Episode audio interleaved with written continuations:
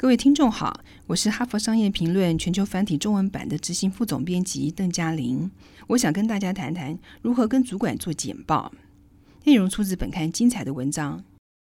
怎么跟主管简报呢？如果你是要做简报的人，高阶主管会是你最棘手的一群简报对象。他们极度没有耐心，因为日程安排满档，而且必须做出很多高风险的决策，往往很少有时间来衡量选项。因此，他们不会忍耐一个冗长的简报，静待最后的精彩内容被披露。在你的噱头还没有表演完之前，他们就会打断你的简报了。以下四项做法呢，让你能赢得主管的注意和支持。第一项做法，预先做总结。比方说，你有三十分钟的时间陈述，在你做开场白的时候，要假设你的整个简报时间削减到五分钟，这会迫使你提出听众真正在乎的资讯。像是要更深入的研究、调查结果、结论、建议、采取行动的呼吁等，一开始就清晰简洁的说出这些重点，然后提出支持的资料、数据以及外围的相关材料。第二项做法，设定期望，要让观众知道你会先花几分钟时间提出你的总结，其余的时间会进行讨论。那么，即使最没有耐心的高阶主管，也比较可能会让你说完主要的观点而不打扰你，因为他们知道自己很快就可以开始提出问题。第三项做法是制作总结的投影片。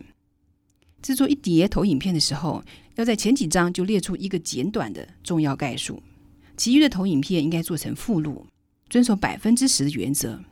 也就是说，如果你的附录呢是五十张投影片，就应该制作五张的总结投影片，以此类推。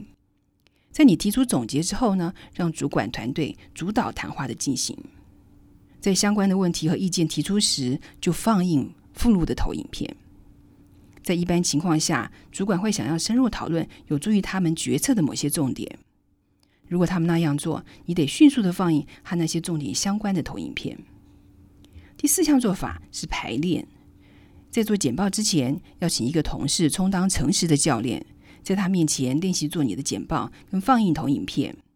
去找个曾经让高阶主管采纳他想法的人，要求这个人给你明确的意见回馈，包括你的资讯的表达是不是清晰而且快速，你的总结投影片有没有把一切浓缩成有深入见解的精华重点，你有没有漏掉观众可能在期待的任何事情。听起来好像需要做很多的事情，是的。但是向主管团队做简报是很大的荣誉，可以打开多扇的大门。如果你做成功了，具有重大影响力的高阶主管就会大力的支持你提倡的想法。以上再自《哈佛商业评论》全球繁体中文版说明四项跟主管做简报的方法，分别是预先做总结、设定期望、制作总结投影片以及预先排练。谢谢收听，也欢迎您来阅读《哈佛商业评论》全球繁体中文版。